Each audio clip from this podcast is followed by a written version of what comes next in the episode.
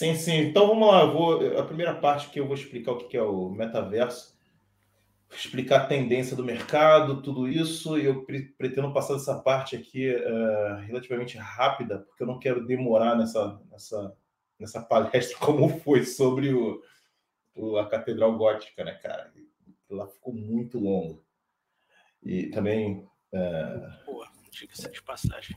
É, foi boa. Não foi longo, não. Fala aí o que tiver que falar, hein? Boa. Ah, vai nessa. é, então eu vou ter nessa primeira parte que passar para outra parte que é, que é a consequência, né? Mas o, o metaverso é o seguinte: eu vou começar, vocês vão entender aqui.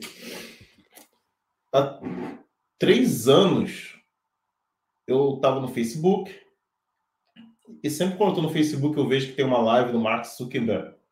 Curiosamente, coloco lá na live dele para ver o que, que ele está aprontando, porque ver o que ele vai falar. Nesse dia, ligou lá na live dele, eu curiosamente fui lá assistir a live e vi que ele estava apresentando um tal de Oculus Six, uma empresa, parece que ele tinha comprado, chamada Oculus Six, que era um tipo um óculos assim, tipo daquele. Não sei se vocês já viram o X-Men, o Ciclops do X-Men, né?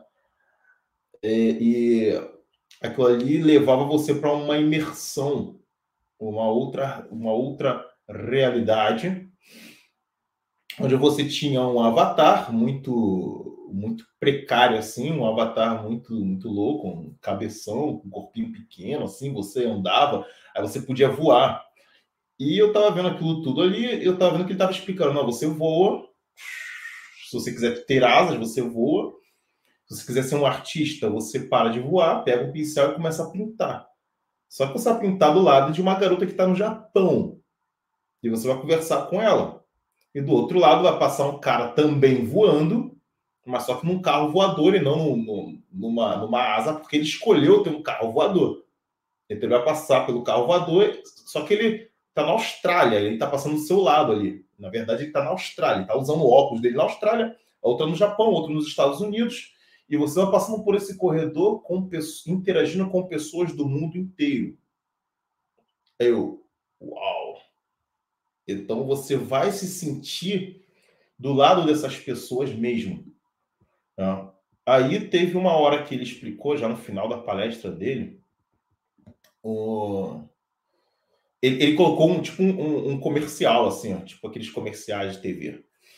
E nesse comercial era um cara na reunião, de repente o pai dele liga, dizendo: Ô oh, meu filho, hoje é meu aniversário, eu gostaria muito que você estivesse aqui comigo. Aí ele chega no pai e fala: Pô, pai, daqui a uma hora, sei lá, eu vou ter uma reunião, não vou poder ir. Mas faz o seguinte: vamos colocar o óculos.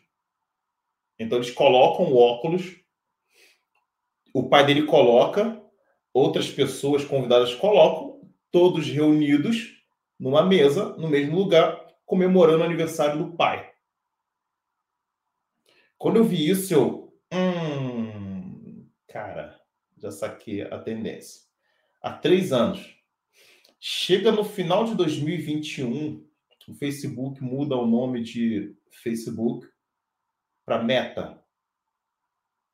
Aí todo mundo falando que era um problema jurídico, tal, não sei o que, tal. E eu aquele lance lá do óculos Six na cabeça. Aí, cara, há, há um mês eu vi uma palestra de um cara que eu gosto muito, chamado Walter Longo. Walter Longo, para quem não sabe, é o, é o. Lembra do aprendiz? Ele era o conselheiro do Roberto Justus. Um aprendiz, eu sempre achei esse cara inteligentíssimo. Ele é inteligentíssimo, entende tudo sobre tendência de mercado, publicidade, tudo que, que, que vai vir a ser sucesso no futuro, saca, saca tudo, tudo mesmo. Um cara muito fera. E eu vi que ele tava. que tinha uma palestra dele no YouTube sobre o metaverso. Eu já sabia o que era metaverso. Metaverso era essa imersão, essa, era, era essa rede social imersiva onde você vai para uma realidade virtual que tinha sido apresentado por Mark Zuckerberg e que tinha sido a consequência e que tinha sido o, o, o, o porquê do Mark Zuckerberg mudar o nome de Facebook para o Meta. Cara, eu vi a palestra do Walter Longo sobre o metaverso eu fiquei impressionado com a palestra. Eu vou dar aqui alguns dados para você sobre o que é o metaverso e aonde que a gente está nisso tudo, cara. É, é uma coisa muito louca. O Walter Longo fala o seguinte, cara, se você colocar uma lona é um circo, se você cercar de muro é um hospício. A coisa é é muito, mas assim transcende a nossa capacidade de entender em que pé estamos? Em que pé estamos? Né? Então, o, o, o, metaverso é isso, essa imersão para essa realidade virtual. Né? E, obviamente, essa, toda essa imersão, ele já teve um hábito mental, e eu gosto muito dessa, depois que eu li o livro do Erwin Panovski, apesar de ser um livro de arte, mas ele usa esse termo é, hábito mental, que é o, que é o, o, o hábito de pessoas consequência de, de decisões a nível da elite, a nível intelectual, que muda o comportamento de pessoas em certa época. E o Erwin Panofsky explica isso mudando o comportamento dos, dos artistas é, em relação à, à, arte que ele expressa. E, e, bom, e esse hábito mental é, em relação ao metaverso é uma coisa que já estava sendo preparado através de algumas tecnologias, como principalmente, uma delas é o videogame, né? É, eu não estou aqui criticando o videogame eu mesmo, porque eu estou criticando o videogame, apesar de eu, de eu é, passar toda a minha infância, adolescência e juventude jogando videogame. Eu gostava muito disso. Inclusive jogos imersivos, como Call of Duty, onde você se conecta com, com outras pessoas, é, jogava futebol online, fazia tudo isso. E isso tudo, mais o videogame, mais as redes sociais, já era um preparo para o metaverso, era um ensaio para o metaverso. Se você pegar as redes sociais, as redes sociais é, não vai ter tanto tempo assim de existência. Tem um tempo curto assim de existência. Eu me lembro, por exemplo, da época, minha primeira rede social foi o, MS, o MMS, M, MSN, da Microsoft, né? E eu lembro que tinha uns amigos meus que tinham uma coisa chamada ICQ já, que era da época do bate-papo da UOL, antes, é, anos 2000, é, 1999, 2000, por aí já existia um ICQ, que o seu é, username era, era, era um número, assim, tipo 10, 11, 13 números, sei lá, parada muito louca. Isso aqui, o que? há 20 anos atrás, tá? E a tendência é daqui a 10 anos as redes sociais enfraquecerem muito e o metaverso tomar o espaço total disso tudo. Ou seja, as redes sociais têm um tempo muito curto de vida que dá a entender para a gente que é apenas um ensaio para o metaverso, um ensaio para essa experiência de imersão. E o que, que esses ensaios, como o videogame, como, o, o, o, como, as, redes, como as redes sociais, tem como consequente a mente humana? Existe uma coisa chamada, existe uma coisa chamada dopamina, é uma química que a gente tem no, no cérebro, que é, algumas pessoas dizem que é a química do, do, da ativação do prazer, mas não é isso. A dopamina é uma das coisas mais perigosas que existe quando a gente tem ela no cérebro num, num, num grau de um grau de dosagem muito forte, tá? A dopamina é uma coisa necessária, porque sem ela você não faz nada, e porque a dopamina é um sistema de motivação. É tipo assim, quando você tem um certo grau de dopamina, ela vai dizer para você que você tem que agir de determinada, de, de determinada maneira, e se você agir dessa determinada maneira, você vai ter uma recompensa. Ou seja, a dopamina é um sistema de recompensa. Você age para ganhar algo. É, você vai, por exemplo, na barraquinha para comer um hambúrguer. Aí você chega lá na barraquinha com certa expectativa, você come um hambúrguer, aquele hambúrguer está delicioso, acima da sua expectativa. Acima. O negócio está bom demais, cara. Então você vai ganhar essa, essa, essa enxurrada de dopamina que vai dizer para você, poxa, aí tá a recompensa. Na próxima vez, haja assim que você vai ter essa recompensa. Então, seu cérebro já está programado a saber que aquela barraquinha lá, o hambúrguer, demais, é bom. Então, a dopamina serve para você estudar, por exemplo. Se você não tiver dopamina, você não estuda. Porque você não tem motivação para estudar. Porque o estudo é uma expectativa de uma recompensa que você tem depois que você estuda. A dopamina diz para você isso. Só que a carga de dopamina quando você joga videogame, porque o videogame também é um sistema de recompensa, é uma carga muito alta. E isso vicia o seu corpo em dopamina. As redes sociais é a mesma coisa. Só que as redes sociais é um pouco mais sutil e mais perigoso que isso. Existe um sistema de recompensa nas redes sociais que você sempre tem que voltar para ver o que está acontecendo. Para ver, por exemplo, se você ganhou a quantidade de likes que você ganhou na, na foto que você postou. É. Você vai lá, posta foto e você vai ter uma recompensa. Então a galera vai lá, fica toda hora lá vendo foto, tal, vendo as paradas. E esse dia eu estava fazendo uma experiência dando ônibus aqui. Eu, a experiência era o seguinte, cara, vou ver qual é o intervalo de tempo uma pessoa guarda o celular e olha para o celular outra vez para ver se tem alguma coisa. Tipo assim, todo o percurso foi fazendo essa, essa, essa experiência e eu fui vendo que as pessoas, intervalo de 5 a 10 segundos, pega o telefone e olha de novo. Quando você para para fazer essa experiência, cara, você vê que parece pessoas doentes. De boa, parece pessoas doentes. De pegar, parece robôs, assim, pega, olha, depois cinco segundos pega olha, não tem nada ali, não tem nada para ela olhar, mas ela olha porque ela está viciada naquilo. Né? Então isso tudo é um ensaio para quê? Para a pessoa sair, poder sair da realidade. O celular o quê? Sai da realidade, pega o Black Mirror. Não sei se vocês conhecem a seriados Black Mirror, mas o sentido do nome Black Mirror é justamente aquele espelho negro do celular que está na sua frente, que quando você liga, você entra em um outro mundo para se conectar com outras pessoas. Né? E você, entrando nesse mundo, você amplia o seu horizonte social. Tá? Então, o metaverso ele vai trazer isso, ele traz isso de uma forma muito, mas muito mais profunda que o ser humano nunca viu antes. Então, o que acontece? No nosso querido mundo capitalista, o mercado viu essa tendência e começou a fazer algumas coisas já adiantadas no metaverso para poder sair na frente e ganhar muita grana nisso. Como, por exemplo, a Mercedes, a Rolls Royce, Royce tá? Eles já vendem os carros no metaverso. Os carros não são reais e você tem que comprar o carro. A Fortnite está lá fazendo, marcando presença. A The New, a The New Face, a Ralph Lauren.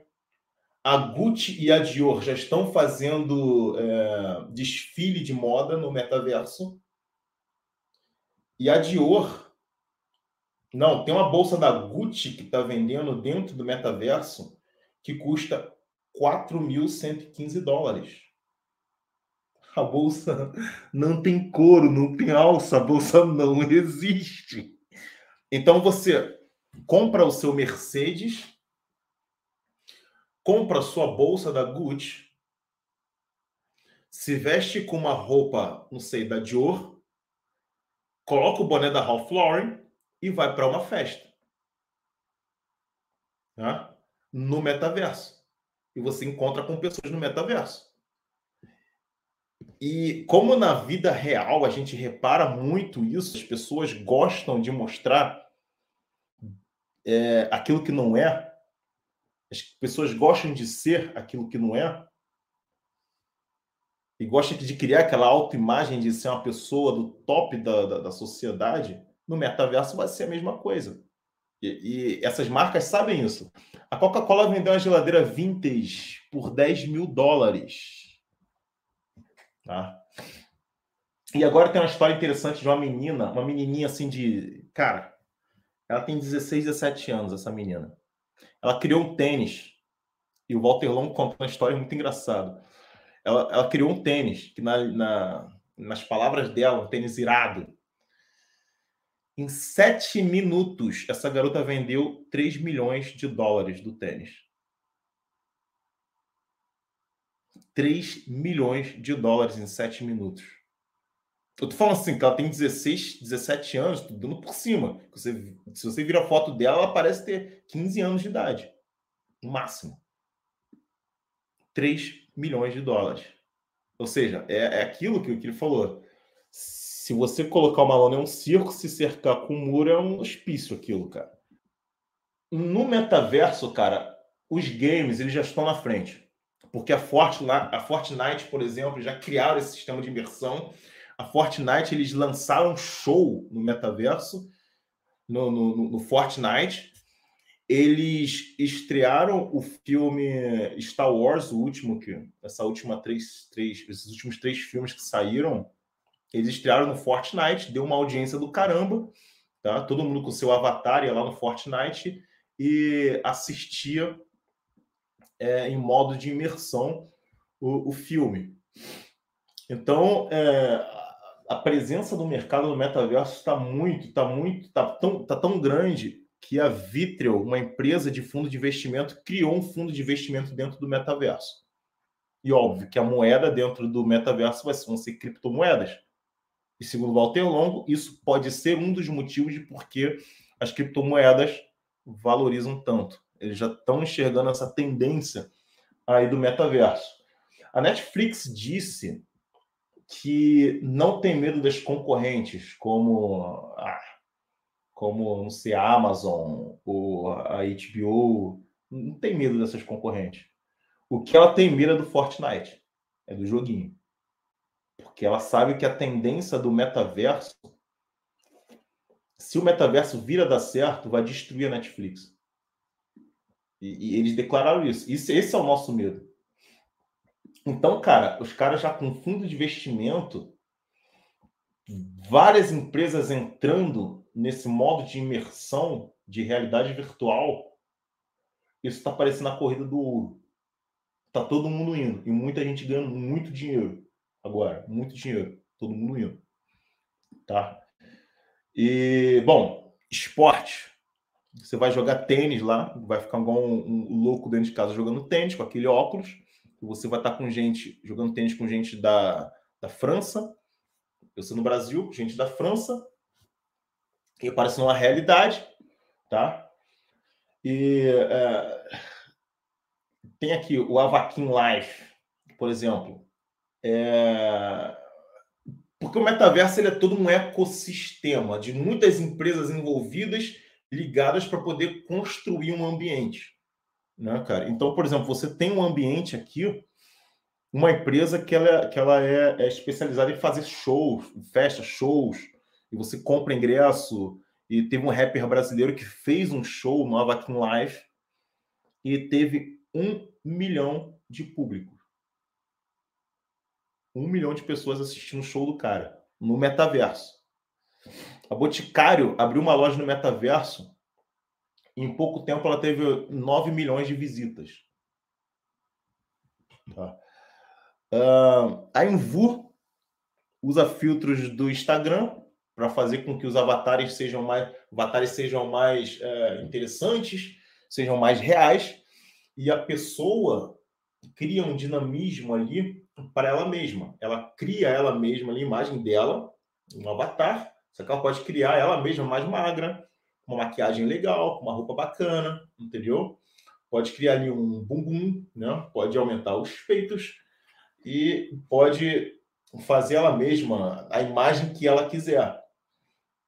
E nisso, cara, o, Walter Longo mostrou uma empresa e eu até entrei no site para pesquisar um pouco sobre sobre essa específica coisa que ela estava fazendo, que é a famosa empresa de games que é a Engine Unreal. Engine Unreal é uma empresa que eles fazem. É, eles melhoram o aspecto virtual do personagem, de um avatar. E eu entrei para ver em que pé está, tá isso, e é impressionante, bicho. É impressionante. Se vocês entrarem no site do, do engine Unreal, você vai se assustar, porque vocês vão ver um, meta-humano, né? essa, essa, essa parte, esse departamento se chama meta-human. Vocês vão ver um meta-humano e você vai confundir com um ser humano. O olhar, o brilho nos olhos, a piscada, todos os movimentos da boca, os detalhes, tá? Todas as rugas, as pintinhas, tudo, tudo, tudo, as impressões digitais, tudo tá ali. E você, de uma, uma forma muito prática e muito intuitiva, pode ir mudando as aparências e deixando ela do jeito que você quiser. Tá? E eu tenho, eu tenho certeza que você pode colocar uma foto, porque isso já tem no videogame. Eu, quando jogava o FIFA, eu fazia isso. Tipo, colocar sua foto, ele vai reconhecer a sua foto transformar ela no meta humano. E você pode acrescentar os detalhes que você quiser ali. Você pega esse meta humano e transforma ele no avatar no metaverso. Do jeito que você quiser. Tá? É, é, é muito louco isso.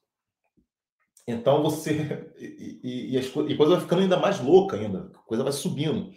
Os caras criaram um, um real estate lá. Ou seja, tem um sistema imobiliário lá dentro. Todo um sistema imobiliário. Você pode comprar um terreno tá? Você compra o, o, o seu terreno, não sei, na Califórnia, você compra o seu metro quadrado, você constrói a sua casa, tá? E esse terreno pode estar custando 75 mil dólares, que é o preço que é, um carinha lá comprou um pedaço de terreno no metaverso. 75 mil dólares. E você pode colocar uma obra de arte ali dentro. E aí eu quero entrar na questão aqui da obra de arte coisa vai ficando mais louca, cara. Por exemplo, o Mike Wilkinson ele fez uma obra de arte para o metaverso e vendeu essa obra de arte por 60 milhões de dólares. Cara, a arte não existe. o cara comprou uma arte por 60 milhões de dólares. Não existe a arte, bicho.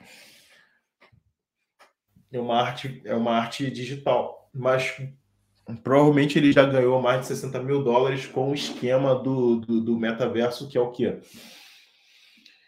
Existe um esquema lá chamado NFT, que você tem um direito legal sobre um bem. Ou seja, você pode alugar esse bem, você pode vender, você pode fazer o que você quiser. Então, no metaverso, não existe mais o, o, o, o não existe mais escassez de produto, tá? Ou seja, essa obra de arte dele, ele pode ter infinita quantidade. E as pessoas que usam, pega a obra de arte dele, compra, engana no bolso dele, uma porcentagem, e você pega essa, essa, essa arte, você vai lá no, no, no, no bota na sua casa, lá no Invo, tá? que você comprou terreno no real estate, na Califórnia, no mundo virtual, tá? E essa arte vai ficar, não sei, no seu quarto, do lado de um guarda-roupa, onde você guarda sua roupa da seu, sua bolsa da Gucci, seu casacão da Ralph Lauren, o seu perfume da Dior. Eu já vou entrar no lance do perfume e do, do Paco Rabanne ou, ou, ou algo assim. E você está com essa casa construída lá e você pode pedir uma pizza por lá. Essa pizza pode chegar na, sua casa na vida real pode chegar na sua casa lá na, no, no, no metaverso, tá? É, você escolhe. E, então, a média do preço de uma obra de arte no metaverso está 9 mil. Ou seja, esse cara que comprou essa arte por 60 milhões, ele comprou o direito da arte por 60 milhões, ele vende por 9 mil e uma porcentagem vai para o bolso dele. Uma bolsa no metaverso, a média, 2.900 eh, dólares. Tá? E, bom, eles criaram, cara, um sistema de digital smell, que eles chamam, que você pode sentir, você viaja para a Suíça e você na Suíça sente o cheiro do pinheiro de uma floresta que você está caminhando lá. Né? Em Suíça tem pinheiro. mas deve ter. Você sente o cheiro dos pinheiros. Você coloca um, um perfume da Paco e você sente o cheiro do perfume ali. E a outra pessoa que chega perto de você sente esse cheiro também. E a coisa ainda fica mais louca, mais louca ainda. Acontece, o Tinder ele já está fazendo essa transferência dos encontros, não na vida real, mas para o metaverso. Porque uma empresa criou uma roupa chamada Cybersex. Essa roupa, quando você tem um encontro com a pessoa, um encontro íntimo com a pessoa, você toca na pessoa lá no metaverso e na vida real você tem sensações assim de prazer sexual. É, então a, a coisa a coisa a coisa ficou num nível muito mas muito louco, incontrolável e e esse é o problema, cara. No mundo capitalista, onde tem uma corrida por muita grana, você vai criando tendências e tendências e tendências, onde essa tendência vai gerar demanda para um, um, bando de loucos, um bando de pessoas que já, que já eram pessoas muito loucas já na rede social. E essas demandas vão gastar dinheiro dentro do metaverso porque é, é, é o que é o fashion, né? mesmo que aquilo não seja real. Que ela quer se mostrar uma pessoa que está ali na linha da moda. Né? Então ela vai gastar aí um, um dinheirão para comprar, para é, melhorar o avatar, para fazer o upgrade, para comprar as coisas, porque hoje em dia já fazem isso nos jogos. Por exemplo, nos jogos de Call of Duty, pessoas compram armas. Eu nunca fiz isso. Pessoas compram armas, fazem upgrade, gastam dinheiro lá e, e, e é isso aí, cara. Então, esse é o metaverso. Esse é o metaverso. Se eu tenho o link da Unreal Engine, Engine, cara, eu não tenho o link aqui, ó. Estava aberto ontem aqui, mas é fácil encontrar, só colocar na internet. Mas é muito eu... Mas não vê agora não, fiquem ligados aqui. Que... Vocês entenderam o que é o metaverso, cara? Entendi, cara. Eu vi ontem, antes de ontem, uma tecnologia nova de desenho de desenho digital que você só rabisca abstratamente. Por exemplo, você faz um, um risco horizontal, colore de marrom, faz um fundo azul e na tela do lado a inteligência artificial já monta para você uma praia, uma foto de uma praia. Louco, né? Aí você bota uma, um triângulo assim com uma coisa branca em cima e já coloca uma montanha nevada do lado. Assim, coisa de segundos, negócio impressionante. Então, Sim, é, é, a, a construção disso, a engenharia, isso tudo já está muito avançada. Por exemplo, esse lance da Unreal Engine, eles, eles conseguiram fazer de uma forma que até criança pode mexer no, mexer no avatar mas tá mexendo numa, numa aparência de uma pessoa real, assim, cara. Uma coisa que seria muito, mas muito, muito, muito complexo anos atrás. Hoje em dia uma criança pode fazer e mexer, né, cara? E isso é muito louco.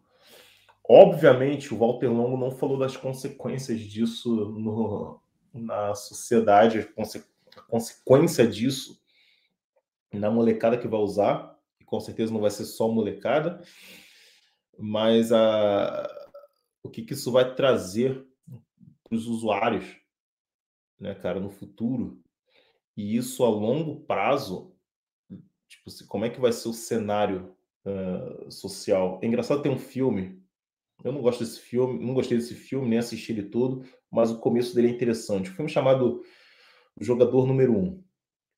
O comecinho do filme é, é um filme sobre isso, sobre esse, esse óculos de imersão hum, para outra realidade.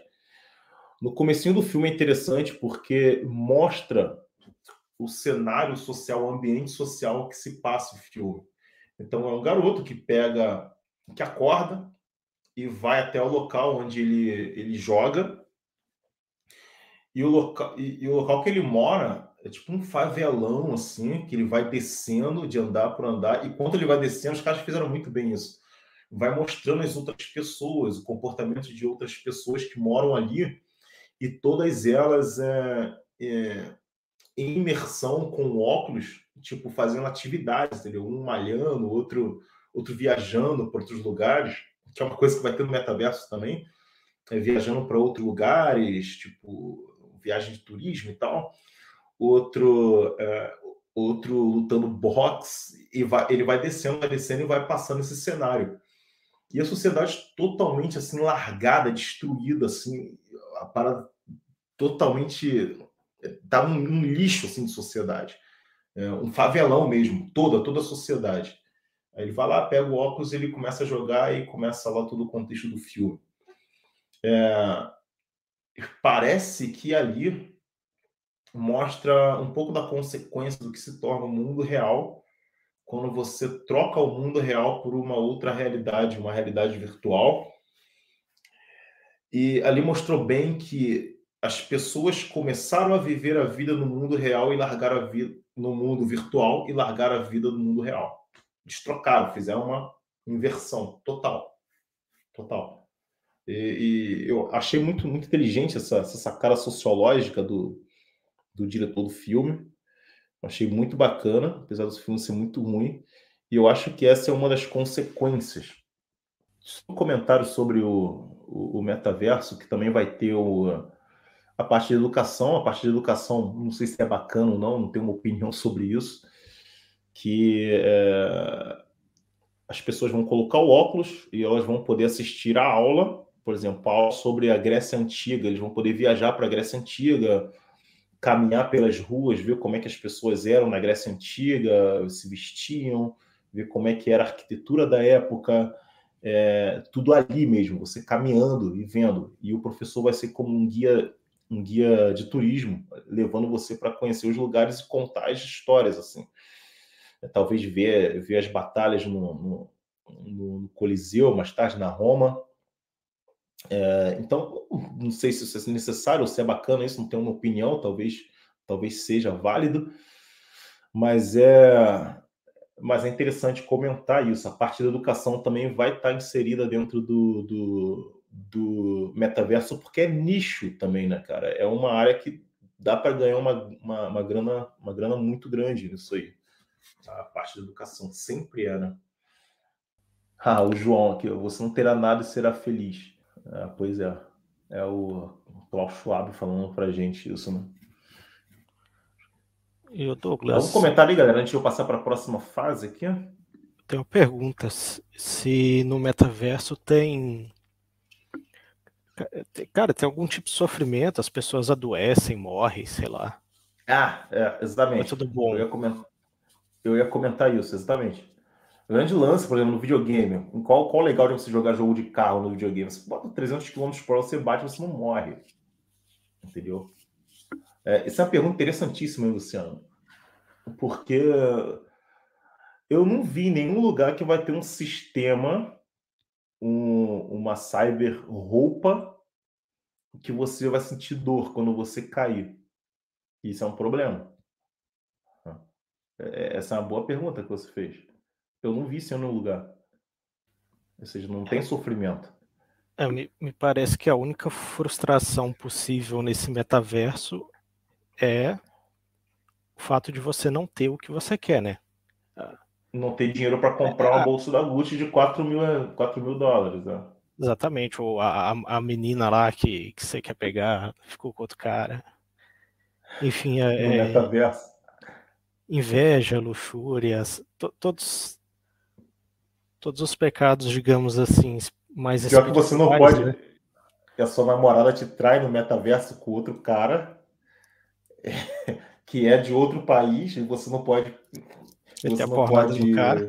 meter a porrada no cara. O cara pegou sua mulher, você não pode meter a porrada no cara, porque o cara não vai sentir, não vai morrer. Que bagunça, né, cara? Cara. Negócio meio infernal, né? Meio infernal, tipo, tipo, se a gente for parar pensar como é que é o inferno. O Douglas Porto, aliás, um abraço aí pro Douglas Porto. Espero que você possa ir vir pro, para o encontro desse ano, Douglas. Ele tá falando que teve uma denúncia de estupro no metaverso.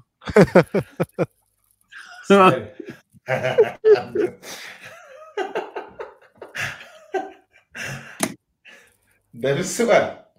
Cara, é o hospício, cara. Tudo acontece, tudo pode acontecer, né?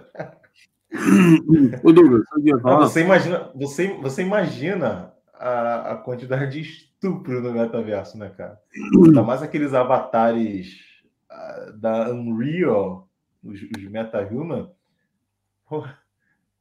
Hum. Só vai ter mulher bonita no metaverso, não vai ter mulher feia. Sim, é um mundo. Aliás, o, o próprio Zuckerberg, eu lembro de muito tempo atrás um post dele no Facebook em que ele falava de um mundo sem doenças, né? Erradicar a, Aham. erradicar a possibilidade de doença da Terra. No metaverso, isso pode ser possível. Porra, Douglas. Interessante que a mulher não desliga a tomada.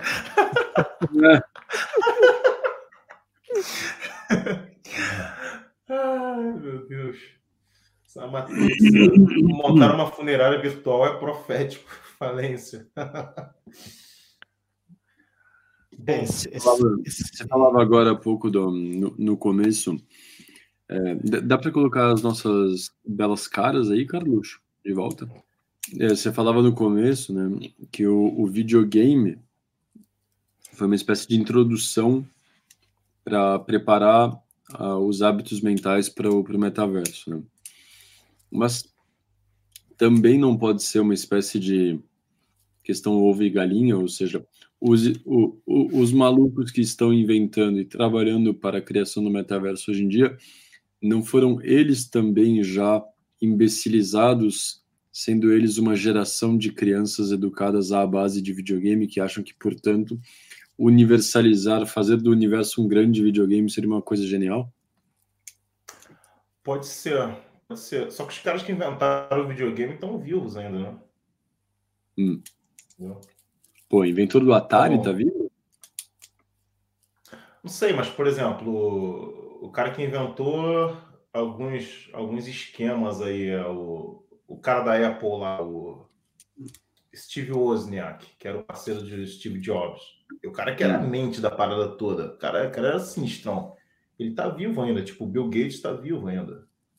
Sim, mas é, essa, Então, do videogame. essa geração, assim, Mark Zuckerberg e tal, já é uma geração que foi Ah, criada isso é verdade. a partir do, do- da Tectoy, do, do, do Mega Drive, do Super É, é, isso é. Do PlayStation já, eu acho, cara. O Zuckerberg. já do Play, né? Já tinha o Play, Play 1, Play 2. um play. né? Isso é verdade, cara. Ou seja, eles já foram já idiotizados. Na idiotização deles. É tipo um mundo governado por, por nerds. Sim. Olha só essa parada.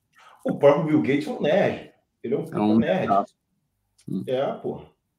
E, então, é, é um cara que tá falando pro mundo como é que o mundo deve ser. Então, o mundo da cabeça dele, da, da, da, da visão que ele tem de mundo, de um- do perfil nerd que ele é. Então, não, nada Nerd, contra os nerd mas mesmo, pô, cada um no seu quadrado, né, meu amigo? E, e, bom, O Zuckerberg é um nerd típico, né? Porque é o por que ele né, inventou o, o Facebook? Porque na faculdade dele nenhuma menina queria ficar com ele. Daí ele inventou um sistema para dar notas para as fotos das mulheres, meio que como uma vingança. Porque é óbvio né, que no ambiente de faculdade americana essas coisas Harvard, de né? vaidade é, é muito, muito pesada. Então, o Facebook é meio que já uma vingança dele contra contra essa Todas as que não quiseram dar para ele. exatamente. E você falava também do, do- da questão do, da educação né, no metaverso, que a gente poderá ir para a Grécia Antiga e tal, com o pequeno detalhe que a gente irá para a Grécia Antiga da cabeça do cara que inventou o aplicativo. Né? É. E de algum professor de história que auxiliou ele, aquele maconheirozão lá do Do Vale do especialista. Silício. É. E se a gente toma como pressuposto isso que o, que o professor Olavo já mostrou também, que assim, o fenômeno mais comum hoje em dia no universo científico é a fraude, sem dúvida a gente vai ser uh, levado a uma Grécia fraudada. Né? Você imagina para onde a gente vai, para que idade média a gente vai ser levada? Sim, por exemplo. Vai ficar vendo bruxa sendo queimada, vai ficar vendo na, nada além disso. É. O, o, é. A Paula Kerber perguntou se o metaverso não é um passo para o transhumanismo. Parece, né? E, cara, eu vou entrar nisso aí, mas eu acho que está até além do transhumanismo, porque o transhumanismo ele ainda é aqui. Eu vou, eu vou chegar lá, mas o transhumanismo ele tem uma ele tem certas barreiras éticas da sociedade que pode atra, que pode frustrar ou deixar um pouco mais sem graça a vida do transhumano, onde no metaverso não vai ter essa barreira, ele vai poder entendeu? Hum. Eu, eu, vou, eu vou chegar lá, cara, mas é, eu, acho, eu acho até que é o contrário. Eu acho que o transhumanismo é um trampolim para uma pra um upgrade do, do metaverso. Se o metaverso vingar, né? Que eu acho que vai vingar. Se for muito viciante, vai vingar. Mas o que, que isso tem a ver? Isso tudo tem a ver com a questão da, do gnosticismo. A primeira coisa que a gente vê na, na gnose é que, como o professor Lavo disse, não é uma doutrina.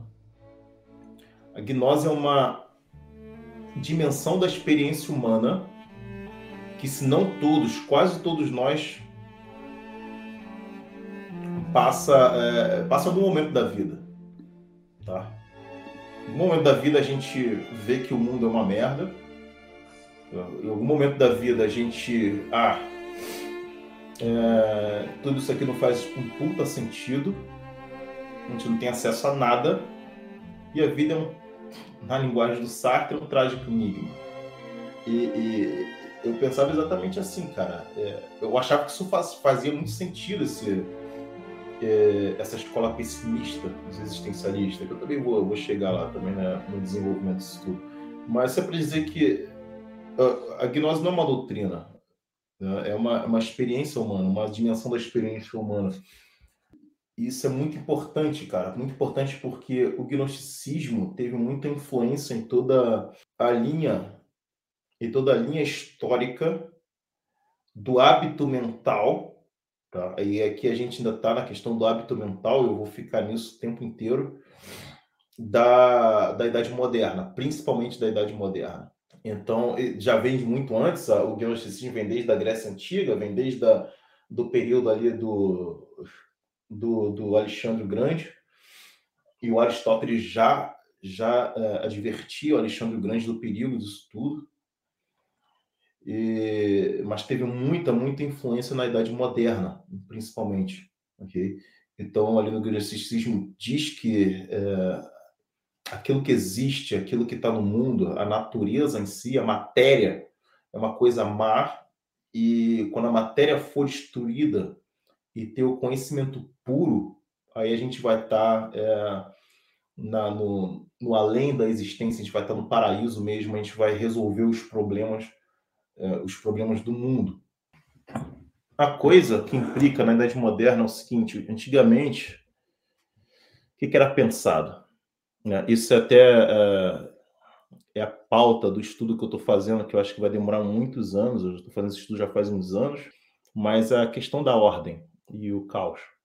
O cosmo, o cosmo por definição, é, é uma ordem que está submissa, submissa à ordem suprema, porque a gente não pode pensar, para mim é impensável, a questão metafísica, no estudo dos princípios, que a ordem veio do nada que o nada, o puro caos, criou a ordem, como pensa o Jordan Peterson, por exemplo. É, Para mim, teve uma ordem, pensado, eu acho, né? Teve uma ordem, primeiro, uma ordem suprema, né? Que passa, que perpassa toda a, a história humana, e que ela é eterna, é o próprio ser, o próprio Deus. E essa ordem absoluta fez o cosmos, que é a ordem também. Então é no cosmos que está também a natureza. E o homem é parte da natureza. Tá?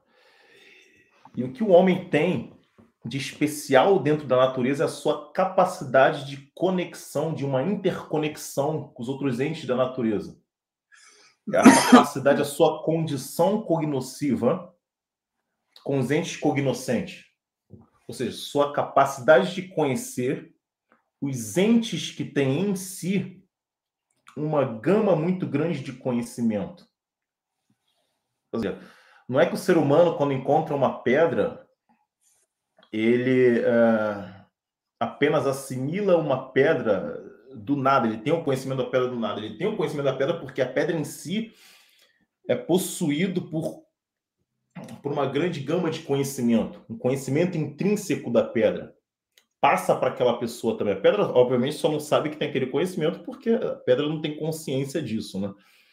Mas a pedra, ela é embutida de muita informação. Essa informação capacita a gente a ter imediatamente um conhecimento do que é aquilo que está na nossa frente. Né? Então, a gente tem aquilo que o professor Olavo chama de círculo de latência. Então, essa necessidade da interação do homem com o cosmos vem do fato de que a grandeza do cosmos e parece sublime, sublime no, no, no, no sentido que falava o, o, uma obra muito boa do Edmund Burke, tem um livro muito bom sobre, sobre estética, ele, ele fala sobre a questão do sublime e a beleza, e ali a definição de sublime dele é, influenciou muito o estudo de estética, até influenciou mesmo até uh, os estudos kantianos e uh, hegelianos e tal, que, que, são, que são bons em termos de estética, mas o, esse sublime que ele fala é aquilo que, quando você está na presença, te causa temor. Te dá um.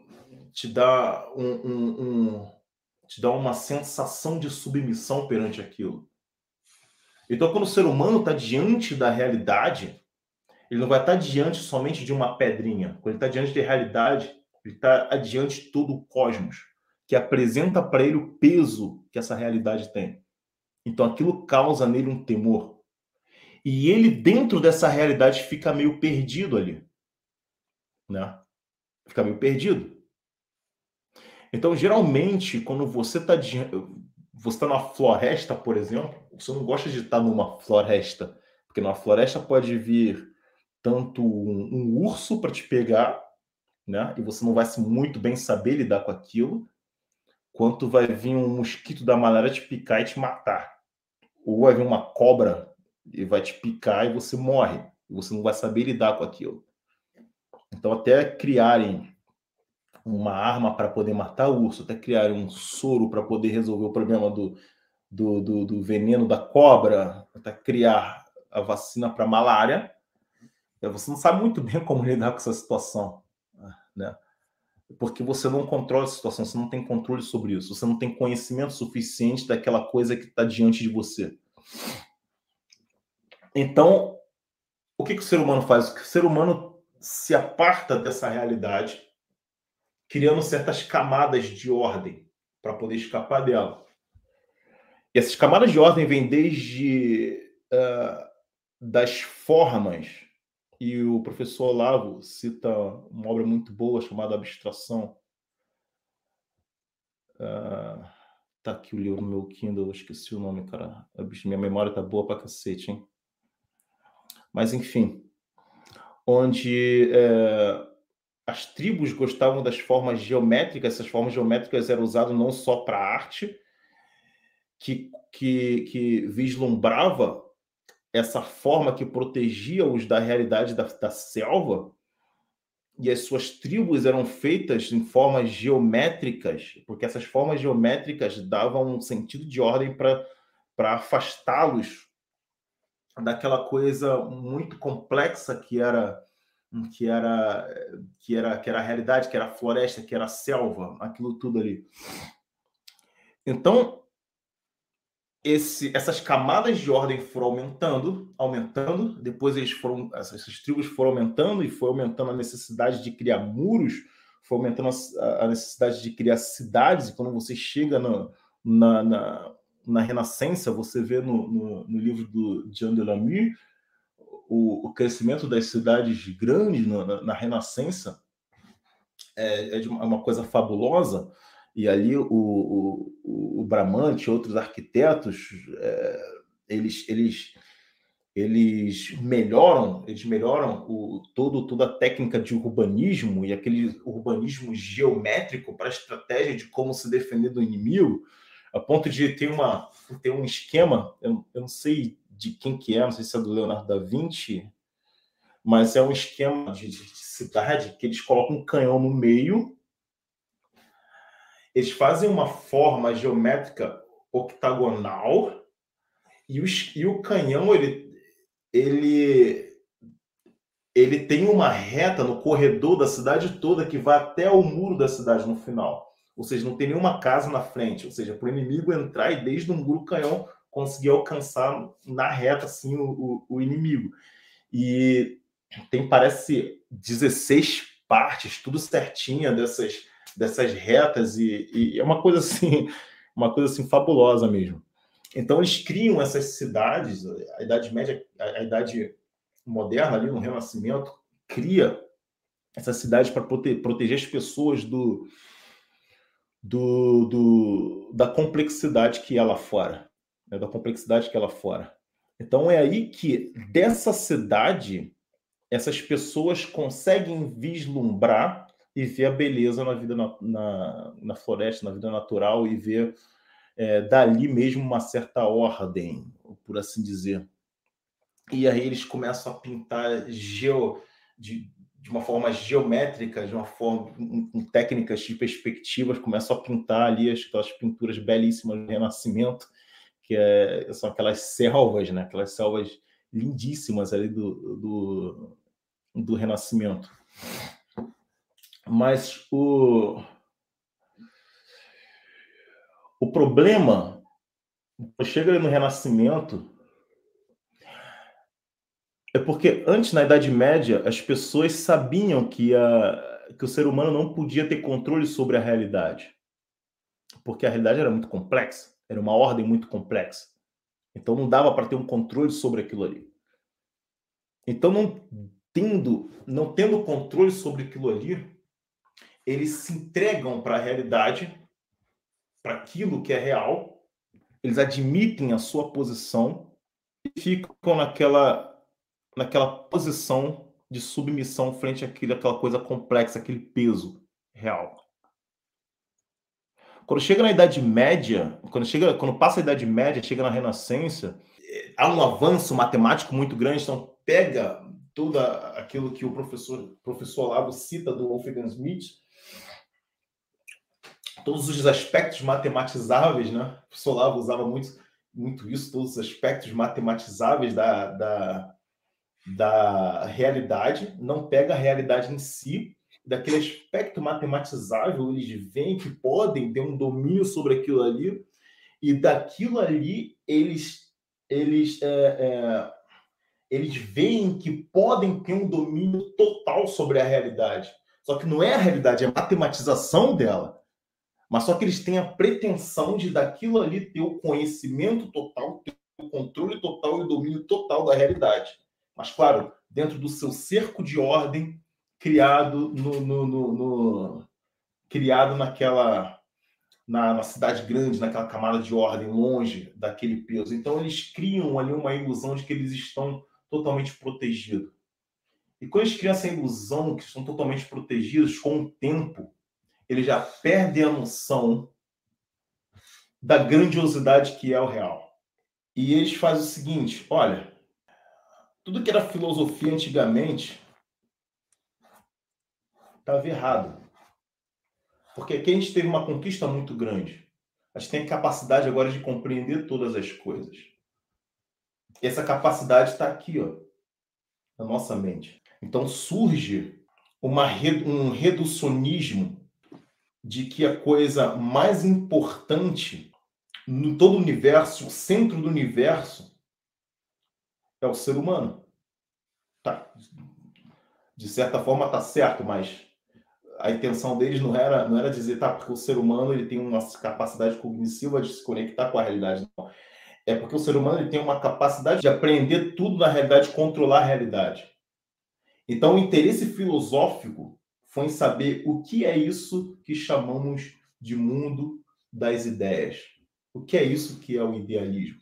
Então, ele tem muita influência ali, o, o, o Descartes, o David Hume tem muita influência nos, no, no idealismo alemão, com Kant, Hegel, e, e essa influência é a semente da destruição que a gente vê hoje na civilização ocidental. Porque a coisa se inverteu. Quando antes o cosmos, o cosmos é a ordem, agora a ordem é a mente humana. Porque antes o que era o caos? O caos era a falta de conhecimento que você tinha da realidade. E por isso que você ficava perdido na floresta. Agora não. Agora, e, e, e a sua mente era. Porque a sua mente era caótica. Não, conhecia, não conseguia aprender aquilo tudo. E a sua mente entrava num estado de ordem cada vez que você aprendia a ordem do cosmos. Agora não. Agora sua mente é ordem e essa ordem procura policiar e delegar e controlar toda a realidade. Então, o que é sacrossanto é a ideia e o resto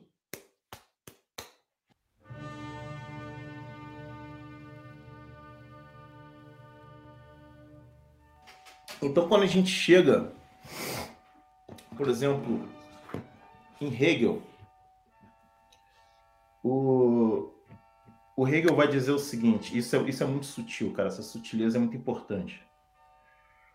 Olha, existe o mundo dos conceitos, o mundo da abstração,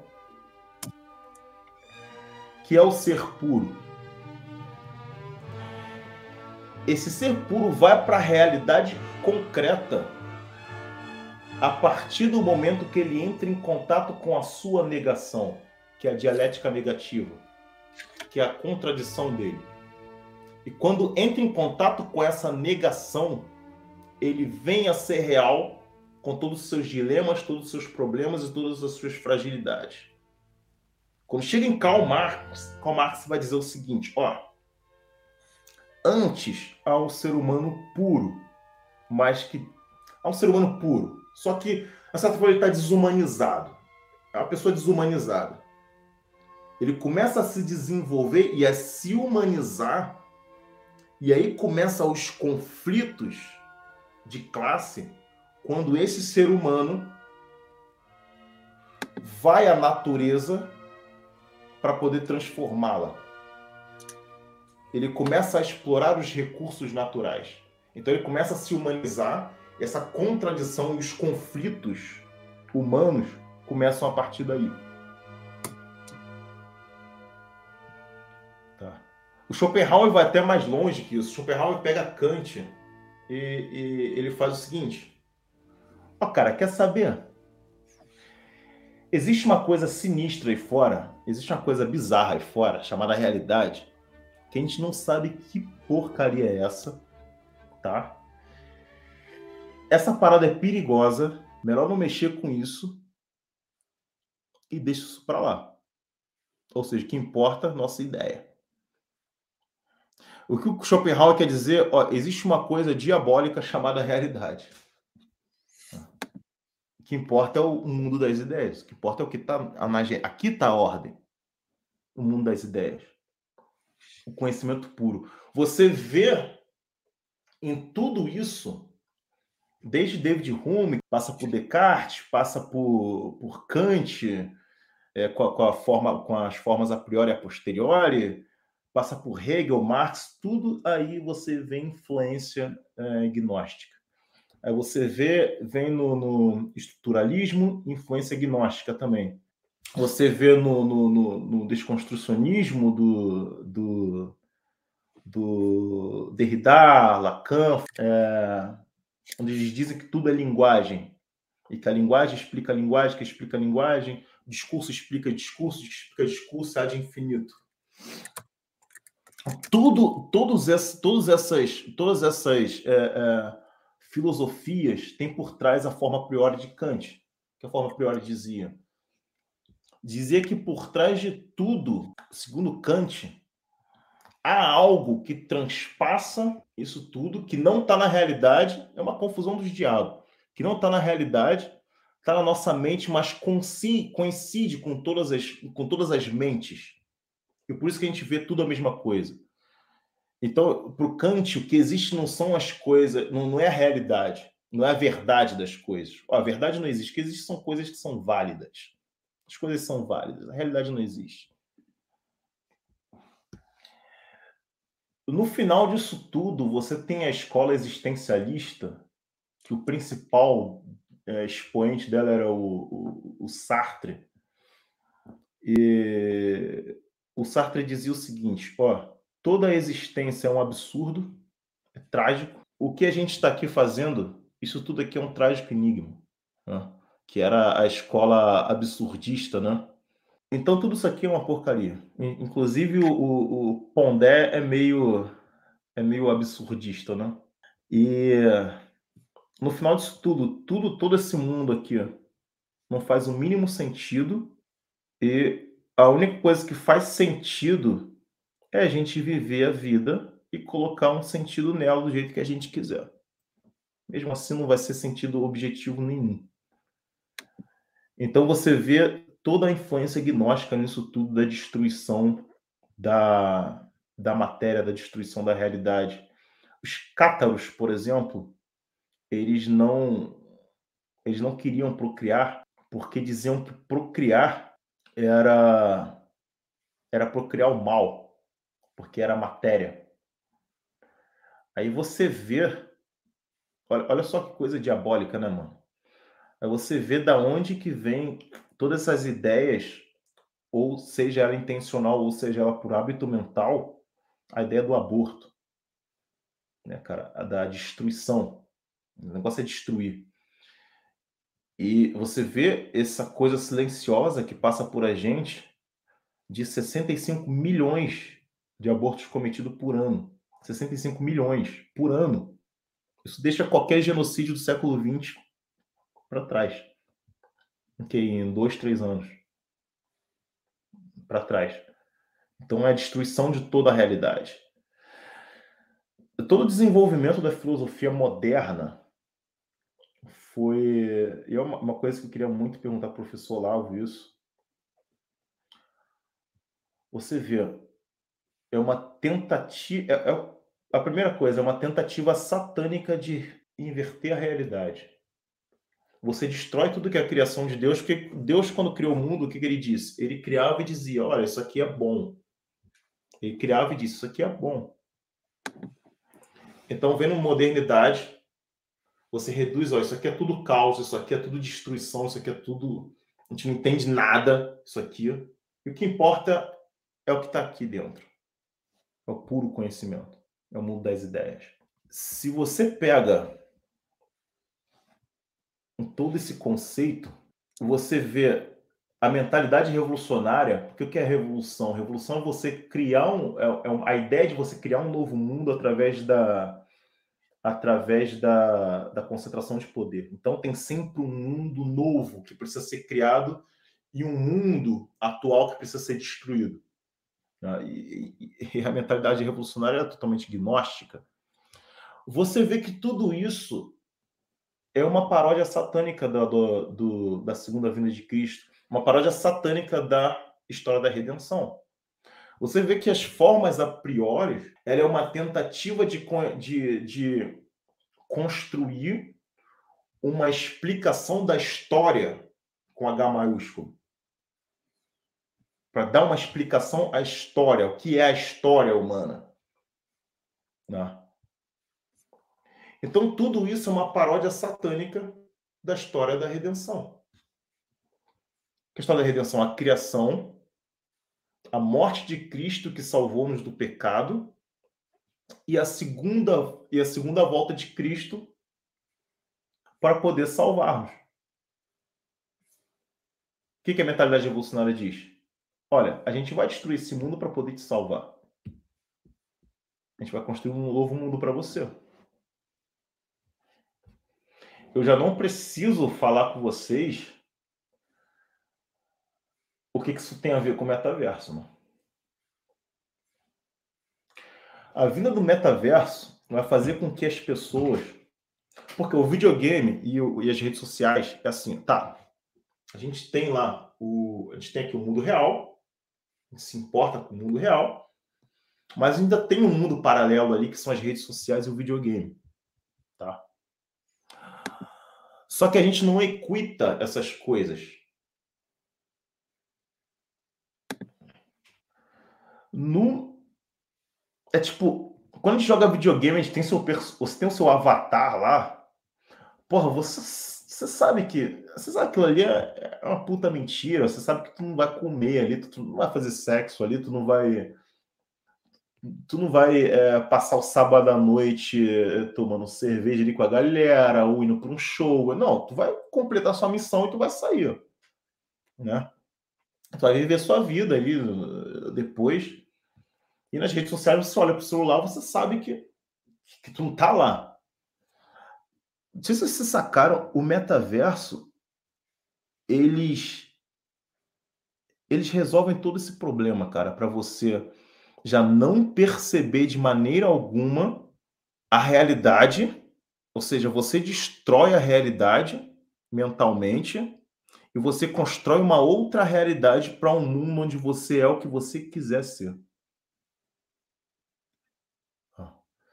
E quando você entra nessa realidade, quando você é o que você quiser ser, aí você se torna você se torna um anjo até Deus.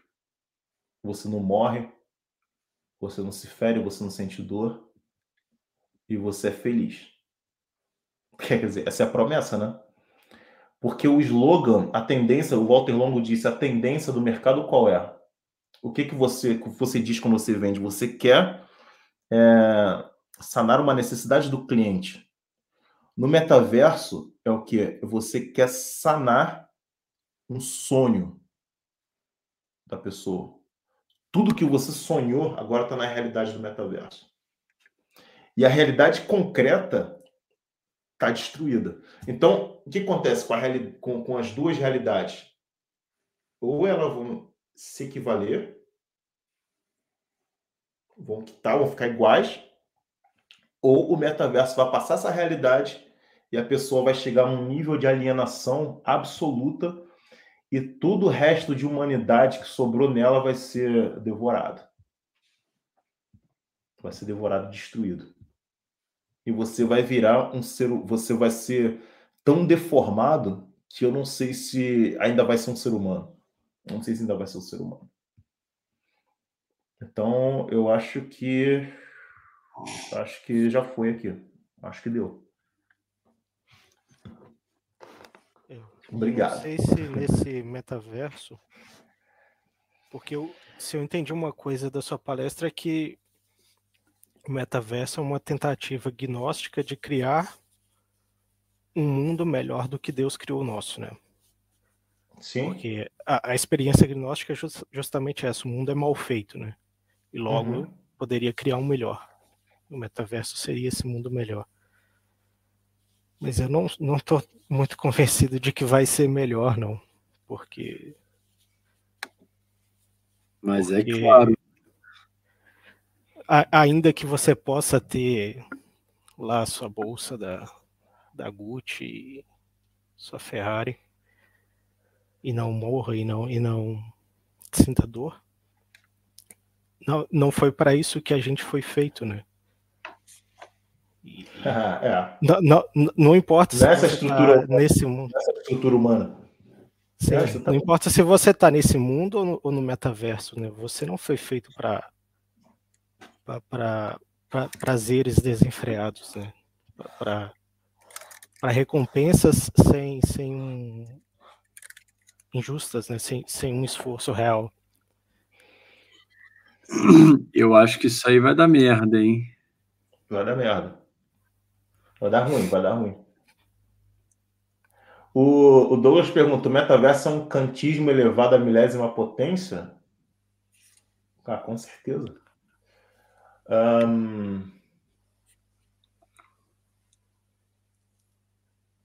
Sim, cara. Eu não sei. Olha só. Pensa, pensa no seguinte, bicho. O Klaus Schwab, eu estava tava aqui relendo umas partes do livro do Klaus Schwab, do Covid-19. Klaus Schwab, o presidente do Fórum Econômico Mundial, ele estava dizendo toda a expectativa do mundo pós-Covid. Estava dizendo todo o sistema de controle que tem que ter, estava dizendo sobre o, o sistema de Bluetooth que tem na Singapura já para identificar quem tem Covid ou não, a necessidade de cuidar bem do meio ambiente, a necessidade de fazer isso, a necessidade de fazer isso.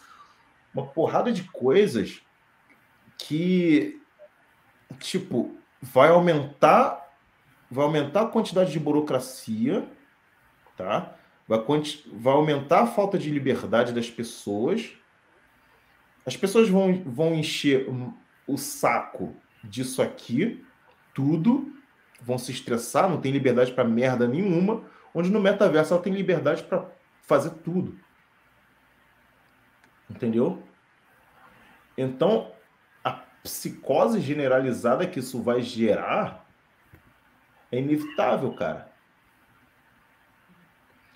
eu acho, eu acho que está mais para Schopenhauer do que o Kant isso, que, já passa do Kant, cara. Claro que tem um kantismo nisso aí, elevado à milésima potência, mas ele já passa, bicho, já passa ao Kant. Já diz mesmo que a realidade é o inferno puro. E o que o legal é o que está na nossa mente.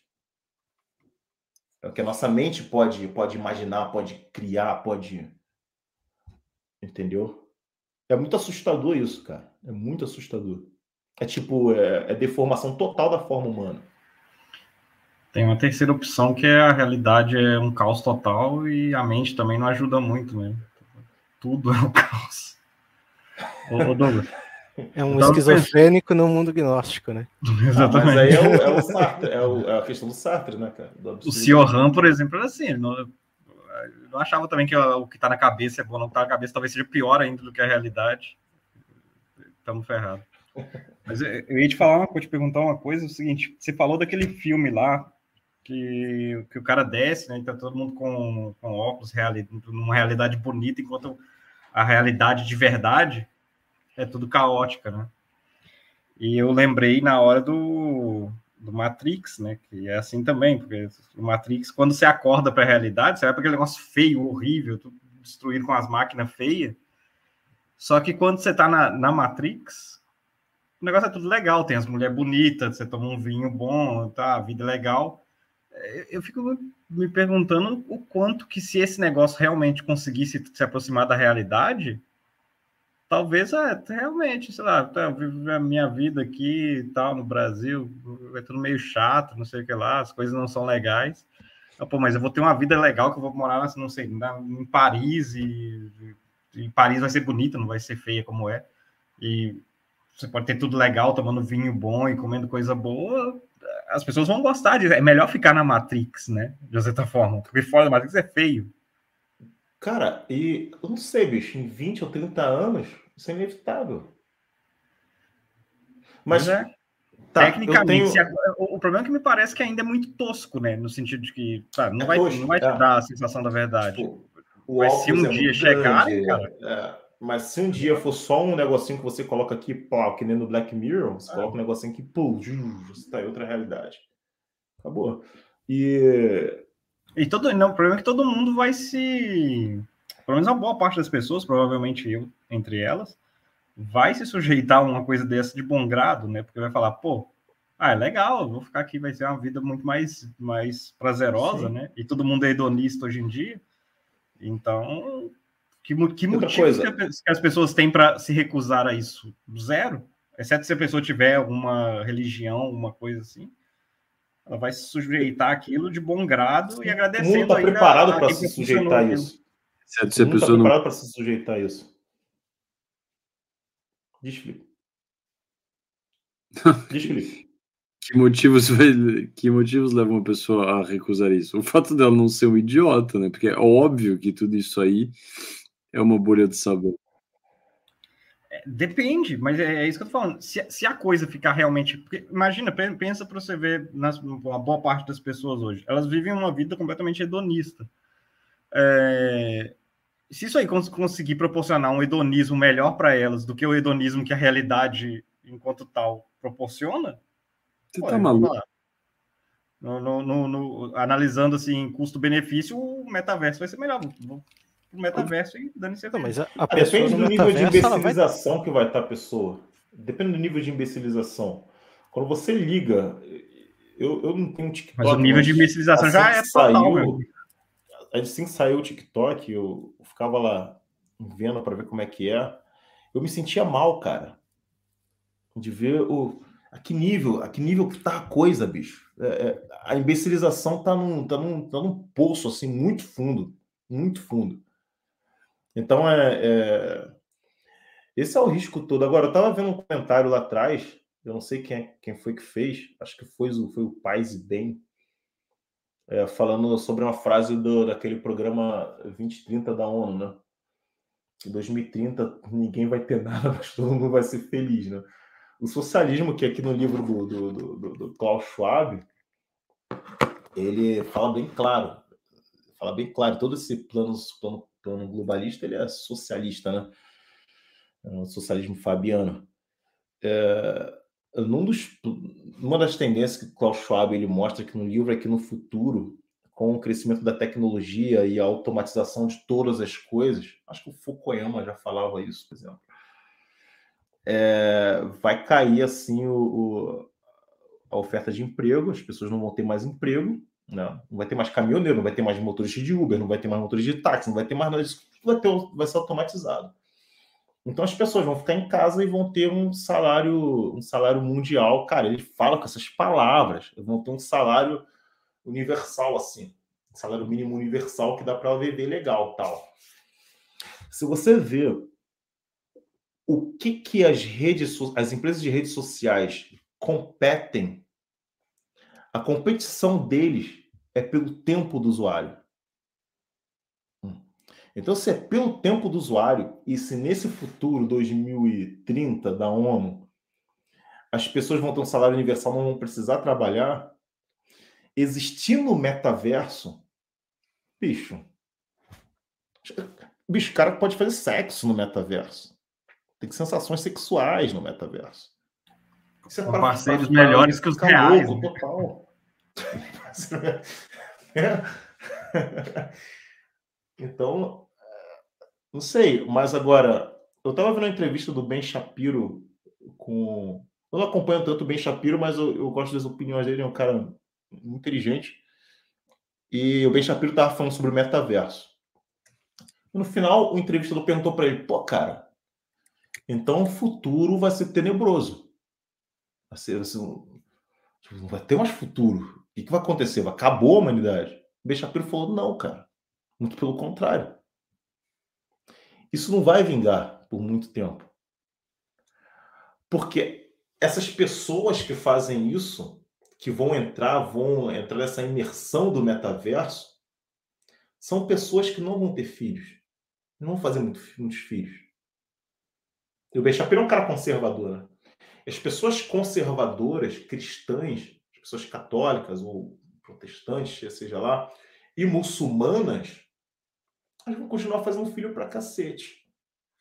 Então a tendência é toda essa tendência progressista, toda essa coisa progressista baixar.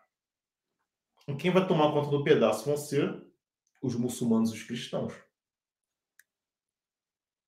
que vão ainda ter essa, te essa teoria de que essas coisas são perigosas e não se deve fazer.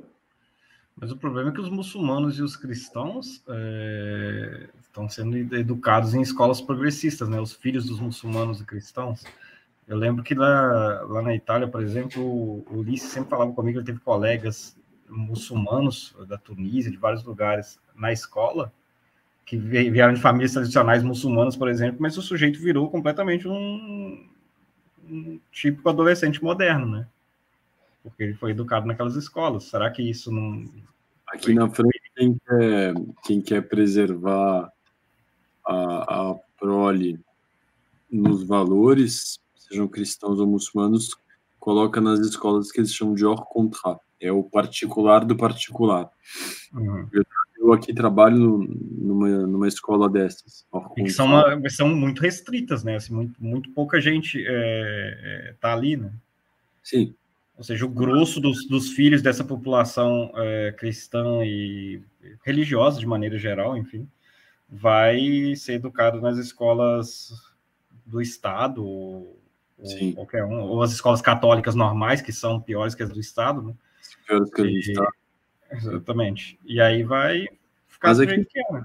Vou te falar que parece que dá, viu, para você preservar a coisa. Por enquanto, né? Não, Eu eu, acho que dá, com grande esforço, e, e- e se você conseguir um nicho, assim, conseguir tá, se cercar de uma comunidade é, parecida com a sua, dá, mas isso Sabe Grosso, uma parada, assim, Luciano? O toda a movimento população é, é muito improvável. o, o movimento conservador vem crescendo, cara, e toda essa e toda essa coisa progressista vem sendo desmascarada de uma de uma forma avassaladora, avassaladora, coisa que antigamente a gente não via isso. Tipo, o movimento no, no Canadá é, é surpreendente, entendeu? Eh, você vê no Brasil, entendeu? E em muitos lugares no mundo é, é, é avassaladora, é avassaladora. Então, eu, eu acho que isso. E por que que. E, e, por exemplo, esse silêncio dos islâmicos frente a tudo que está acontecendo no mundo é, primeiro, por falta de capacidade bélica e dinheiro, eles não podem competir. Porque eu não sei se a Arábia Saudita faz parte disso.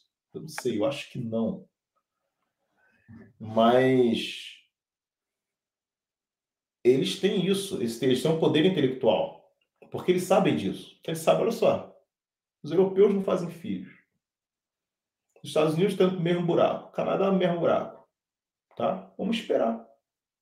E continuar fazendo filho. A gente não tem pressa. O professor Lavo falava que a única força globalista que não tem pressa são os islâmicos. Vamos esperar. Eu acho que eles estão nessa. né? E é isso. Vou ler alguns. Douglas, eu tenho uma pergunta lateral. Durante a sua apresentação, você falou de três aspectos que seriam uma, sub- uma subversão satanista. Não sei se você percebeu e- e falou, mas não de forma clara ou, ou se não. Que me parece que as- existem três tipos de subversão, né?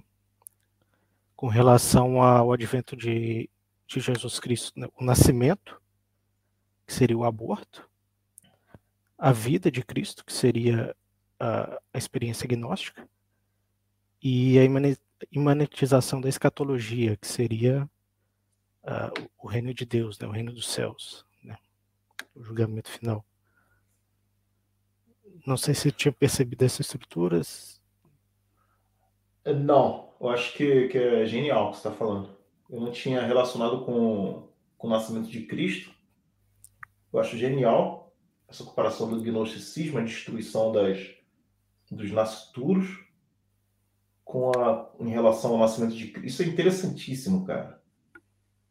A vida de Cristo, que foi uma vida real, ele pisou em chãos descalços, ele comeu,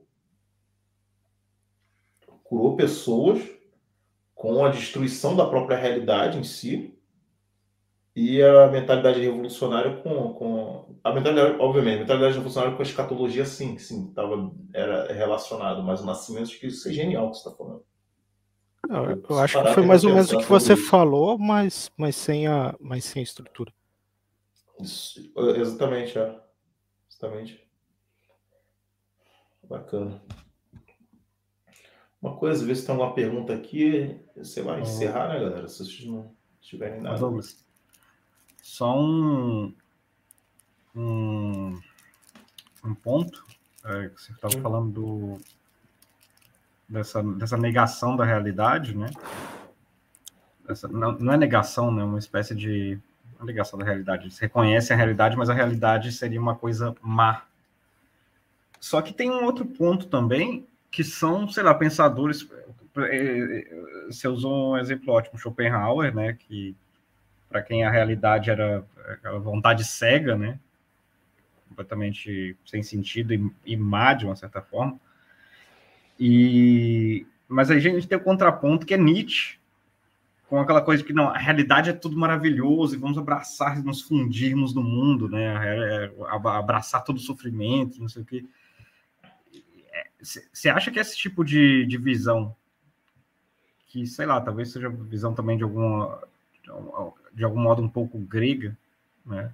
De ah, não, o, mundo é bom e a natureza é boa, e maravilhosa, uma coisa quase, quase panteísta também é uma é, é, é um tipo de visão que favorece essa coisa também. Ou seja, não Sim. a realidade é má, não a realidade é maravilhosa. O mundo tal qual é é maravilhoso. É tão bom que a gente nem precisa do outro, entendeu? Esse mundo aqui é maravilhoso. Eu pensei nisso hoje. Aí né? aquela coisa de vamos preservá-lo, a mãe natureza, etc. Exatamente. É. Isso, isso também é gnosticismo, que não está falando da realidade. Uhum. É aí que eu estou fazendo estudo sobre a arte renascentista, relacionando ela com o gnosticismo. Como é que a arte renascentista ela constrói toda aquela estrutura, perspectiva, tudo sobre a realidade perfeita e ali maravilhosa e tal. E como isso não, como isso não é verdade, né, cara? Não está falando da realidade ali. Você fala da, da, da, natureza, tudo bonitinho, essa coisa é, meio grega que você está falando, meio Nietzscheana, é, isso não é realidade. E eu vou te dizer que ainda tem nisso uma. uma eu estava pensando nisso hoje. Tem uma, tem uma influência kantiana nisso, cara. Acho que é uma realidade que você constrói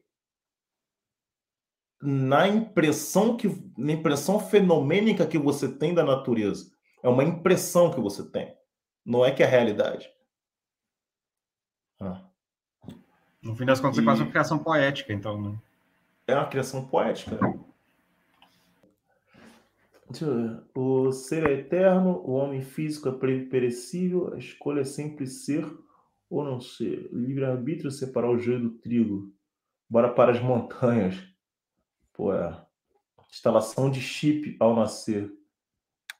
Instalação de chip ao nascer. Isso faz, faz sentido. É, que aí, aí a gente. Isso daí dá muita corda para a gente poder ver várias possibilidades. Eu falo que a teoria da conspiração, isso é uma besteira, falar que a teoria da conspiração, mas são possibilidades, né, cara? São possibilidades. É... Por exemplo, alguém escreveu aqui. Mas eu não estou tão convencido de que a pessoa não vai ter consciência mesmo estando no metaverso, que a vida dela fora é, uma merda. Acho é nesse verso, no metaverso, qualquer verso, ela vai ter consciência de que aquilo ali é uma fantasia e que na realidade. Acho que é, a coisa tem que ser entendida na, na, na devida proporção. Necessariamente o metaverso é só um sonho. Sim. Não, não existe metaverso. Como diz, quem é aquele cara que o professor Lavo cita sempre? Há outros universos, mas estão neste, né? Até porque quando ele estiver usando o metaverso, ele vai sentir fome, ele não vai poder matar sua fome no metaverso, né? Sim. E o metaverso vai depender de uma, uma energia elétrica que está conectada neste mundo e vai depender de um cérebro que está existindo neste, ou seja, tu, tudo isso é função do universo. A pessoa Mas aí vai ter... é uma pornografia generalizada, né? Por isso que é. a, a, de Luciano ter passado mais de 30 segundos pensando na hipótese de ser uma boa ideia é um absurdo total. Assustador. O Luciano deve estar naqueles dias dele. Porque, é, mas o é problema. Eu pensei que possa ser uma boa ideia. Eu pensei que possa é, ser uma espécie é, de alívio, sabe? Tipo, não, não deve... pessoas, não fumar um cigarro. Há mais de 15 segundos na ideia, na possibilidade disso ser razoável. Não, é, É, é como quando, quando, a gente vê um filme, cara, esse negócio. Imagina, você tá. Sabe aquele negócio do, do filme como uma espécie de, de sonho dirigido? É isso. É, é, a sua vida do jeito que, ela, que você queria que ela fosse. Você pode fazer Sim. isso. Você vê um filme é uma coisa, né? Por isso que você vai no cinema. Porque ir no cinema dura uma hora e meia. É, pois é, mas imagine se você conseguir fazer um filme em que a sua vida é aquilo que você quer que ela seja. Então, isso, isso se chama adolescência. pois é, mas é a época feliz da vida, pô. É a época feliz, é o tempo que a gente está, né? O mal que se cura com o tempo. Mas é a época feliz da vida. Imagina como que o apelo que isso teria para as pessoas. O cara poder congelar aquela, aquela coisa ali. Claro. Cara, quem, quem fica rebolando no TikTok é, e, fica hora, e fica horas passando ali na timeline do TikTok, pô, cara, ele vai ser. Cara, mas isso é 80% ele vai ser, Mano, ele vai ser engolido pelo metaverso. Essa pessoa vai Sim. ser engolida pelo metaverso. E não é pouca gente, cara. É, exatamente, é isso que eu tô dizendo. É, é quase todo mundo, porra. A gente é exceção. É, mas isso desde quando, o cara, quando o cara tirar o óculos do metaverso e pensar, puta que pariu, tem que pagar o aluguel amanhã. Caraca, que merda. Ah, é meu filho ele vai começar a ver esse negócio aí. O cara vai colocar aquela porra daquele óculos, ah, meu irmão, porra, quer saber, cai gay. Ah, se você quer saber, se não tomar muito cuidado, eu vou cair nisso aí, porque eu já reparei que, ó, sempre que me vem um problema na cabeça, eu vou no meu celular. Sempre dá merda. Tô, por exemplo, estou traduzindo, né? Agora estou traduzindo São Francisco de Sales. Oh, é difícil traduzir esse negócio, cara. Sempre que eu chego numa frase truncada, meu primeiro reflexo é, é, ver se alguém me mandou uma mensagem no telefone. Então, eu vou ser, se eu não tomar é cuidado, se eu não tomar cuidado, eu vou ser o primeiro a cair nessa porra desse metaverso aí, me comprar uma bolsa da Dior por 3 mil dólares. se fosse pelo menos uma bolsa de verdade, né? Caralho, não é de verdade, mano. Que doideira, né? Furada, cara. Minha mochila de verdade tá furada. Eu preciso resolver a minha vida concreta aí e parar de perder tempo com. Ô, Douglas, mas como é que isso vai funcionar na prática, cara? Porque, tipo assim, tá, imagina se todo mundo viver nisso. O que que vai. E, e aí? É, tudo vai ser produzido automaticamente, de maneira automatizada. Aquilo que eu falei, né? Mas tá vai ter que ter um cara para te é... levar o iFood em casa, não vai não? Ah, mas não é. Luciano, não é todo mundo que vai entrar nisso, né, cara? Porra. É mas eu acho que esse pessoal dessas indústrias estão apostando que vai muita gente, porque tá. Porra, olha ah, tanto eles querem que todo mundo entre, eles querem que 8 bilhões de pessoas entrem, né? Obviamente. Eles querem isso, quer mais dinheiro. Mas não acho que. Eu acho que se, por exemplo, 8 bilhões de pessoas. Bilhões? Se 2 bilhões. De... Não, o mundo, o mundo tem. Ah. O mundo tem 8 bilhões de pessoas, vamos lá. Já oito. Se um quarto disso, se um quarto disso entrar nesse negócio de metaverso, já é um problema do cacete, brother. Já é um problema enorme. Se duas mil, mil, dois bilhões de pessoas entrarem nisso, porra, cara. Dois bilhões de pessoas neuróticas, psicóticas com alto nível de esquizofrenia. Porra, não, mas como você tem um, um quarto do mundo viciado em crack. Esse, é. Essa ideia de uma vida é, paralela levada ao seu extremo é a esquizofrenia. Né? É a norma esquizofrenia. É a normalização da esquizofrenia. É a esquizofrenia para. É o estado esquizofrênico. É que você ganha dinheiro no seu estado esquizofrênico, você vive uma vida. No... É tipo. Você pega a mulherzinha no seu estado esquizofrênico não na sua vida real. Sim. Ah, brother, porra, é muito louco isso, né, velho? Isso vai quebrar, mano. Isso não vai ficar tanto tempo assim, não, não sei. Não, mas essas pessoas, elas, invariavelmente, em algum momento, elas vão ter experiência da realidade, né? Uma crise existencial, Sim. que nem igual eu vi no, no Facebook hoje. Uma menina no, tu, no Twitter que ela se assustou porque a luz foi cortada. Ela postou, não sabia que se não pagasse eles cortavam. e, pô, vocês não acham que o, nível, por exemplo, de depressão vai aumentar, porra? Aquilo que, que alguém aqui falou no começo, Isso é, o, isso é o próprio inferno, cara. Inferno, tipo, não tem. Eu penso que inferno é nego ficar lá queimando que nem um. Ah, pode até ser, eu não sei. Mas esse mundo, mundo certinho, que o Olavo falava, né, cara? É, para mim, essa arte geométrica, tudo certinho, essa arquitetura geométrica, tudo certinho, para mim é o próprio inferno. Jardim de Versalhes tal. Para mim é o próprio inferno. Para mim, o inferno é assim. Se eu chegar no céu e encontrar o céu assim, eu vou achar que é o inferno, pô. Hum. E eu acho que essas coisas tudo certinho, onde a pessoa não tem sofrimento, não tem nada.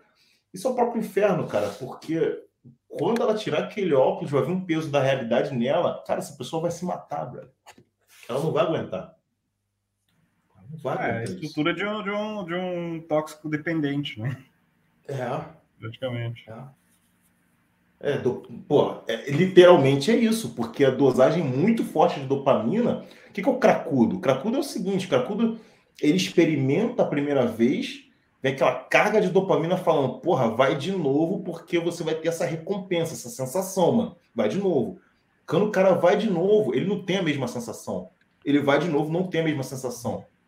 Ele vai usando para buscar a sensação que ele tinha no começo. Ele nunca encontra aquela primeira sensação do uso de crack. E o, e o nível de dopamina vai aumentando, aumentando, aumentando até o cara Cara, e, e, você imagina o quanto que isso pode ser potencializado, porque é o seguinte, vai chegar esse negócio de metaverso com já uh, uma boa parte da população mundial viciada, sei lá, em pornografia, em droga sintética, Sim. em remédio. Então o cara já está todo preparado para aquilo, né? Uma boa parte das pessoas já estão assim, cara, vai ser só mais um vício. É. E aí vai ser uma espécie de vício total, né? Um vício que não é que ele pega uma parte da sua realidade, a parte sexual da sua realidade, não, vai pegar não, tudo, você inteiro. Tudo junto. Tudo junto. Exatamente. O cara que tem vício em comer chocolate, em é. pornografia, em tudo, vai, vai tudo no mesmo bolo. Porque lá ele vai então, comer chocolate também, né? Talvez uma coisa vai, porque... que a gente dizer, é, não, não, talvez não para a gente, nós quatro aqui, porque a gente já tá, tá, tá rodado aí, tendo ouvido o professor muitas vezes, né? Mas para quem eventualmente esteja ouvindo no YouTube, é que uma coisa é o plano daqueles que querem transformar o mundo num lugar melhor e outra coisa é a realização. Né? Nunca, nu, nunca ninguém conseguiu realizar um plano desses em larga escala, mesmo em média escala, que se parecesse o mais minimamente possível com o plano que ele tinha na, na cabeça, né? quando a coisa uhum. passou do papel para a realidade. Então isso pode reconfortar talvez alguém que esteja ouvindo aí, ficando meio angustiado com essa perspectiva que é perfeitamente infernal, como está dizendo o Douglas, né? De uma vida completamente desvinculada da realidade da carne, ou seja, é aquilo que o Carlos estava falando, é a negação da realidade da encarnação mesmo, né? É o ódio à encarnação, isso aí. Né? É, então, assim, se isso está causando alguma angústia no, no, pessoal, eu acho que não é muito o caso, né? Porque é, como diz o, o, professor Olavo, não é que eles assim vão acabar com o capitalismo, né? eles só vão transformar o capitalismo num negócio infernal. Então, não é que eles vão aplicar realmente o metaverso ou que eles vão conseguir fazer com que todo mundo vire uma espécie de desencarnado. Eles só vão encher o nosso saco. É só isso. É como aquelas distopias do Huxley, do Orwell, né? É, sempre tem uma falhazinha ali, né? Sempre, nunca o negócio é certinho, né? Porque se fosse certinho, o, o próprio livro não existiria. Porque sempre tem aquele Winston lá, né? Tem uns caras que vão sair daqui porque ele não vai funcionar 100%. Sim. Você pega, você, você pega o que está acontecendo agora do passaporte sanitário. Tá caindo, pô. Hoje, primeira vez que eu fui no mercado de, uh, desde setembro, porque caiu o passaporte sanitário aqui na Lituânia. Caiu. Baniram o passaporte sanitário. Já baniram no Reino Unido e tá caindo.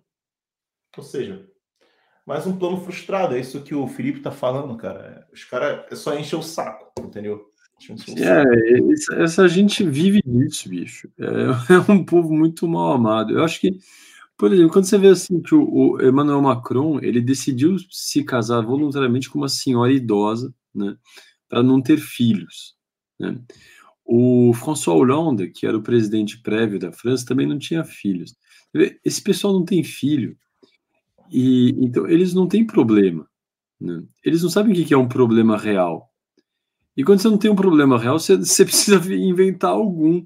Né? Então, na verdade, eu tenho a sensação de que, tipo, o Emmanuel Macron foi eleito para a presidência e ele assumiu 60 milhões de franceses como filhos dele. E ele quer. Tipo, na verdade, não, é o, é o contrário, né? Ele virou o filho de 60 milhões e a gente está resolvendo os problemas dele. E, e, você vai falar com um francês normal, né, um francês lambda, as pessoas só querem viver suas vidas, né? E, e toda essa, todo, todo esse, essa fantasia, com o passar de algumas décadas, vira um negócio muito ridículo. Né? Quando você pensa assim, uh, o, o, nazismo, a que ponto o nazismo foi levado a sério à época, né? e o medo que os críticos do nazismo tinham de elevar suas próprias vozes para criticar isso. Né? E hoje em dia, assim, é óbvio que aquilo lá era uma loucura. Né? Eu tenho a impressão de que essa coisa, por exemplo, aqui na França tem-se muito medo de falar publicamente mal do, da, da vacina, da, das máscaras, etc. Daqui a alguns anos isso vai o ridículo disso vai, vai, vai subir à tona, né? Eu espero. Vai. É... Bom, não dá mais tempo de responder aqui o comentário da, da do Paz e Bem. Fuga do Campo 14 é a história de um jovem que conseguiu fugir da Coreia do Norte e se separou com a realidade. O Instituto Borborema fez uma resenha no livro, mas fez a pergunta: não seria uma tentativa de voltar de voltar ao paraíso negar o pecado original e evitar o retorno via correção dos vícios? What? Eu Não seria uma tentativa ela... de voltar só ao paraíso? Negar o pecado original e, e evitar o retorno via correção dos vícios? Eu acho que o que ela ou ele quer dizer é daquela experiência que eu acho que todos nós já experimentamos de uma saudade do, do paraíso, né? Caraca. Antes genial. da queda. Genial. Mas eu acho que não é isso. É, é aquela coisa. Eles né? veem o mundo realmente como um mundo mau. É o que o Douglas estava falando do. Ah, Deus viu que, ela, que era bom lá no Gênesis, né? No, nas, durante os dias da criação. Mas o problema é que depois teve queda, né? Então é uma espécie de tem uma espécie de nostalgia do, do paraíso. O mundo isso, seria tão bom se não tivesse coisas ruins, né? Caraca, da outra live isso aí, mano.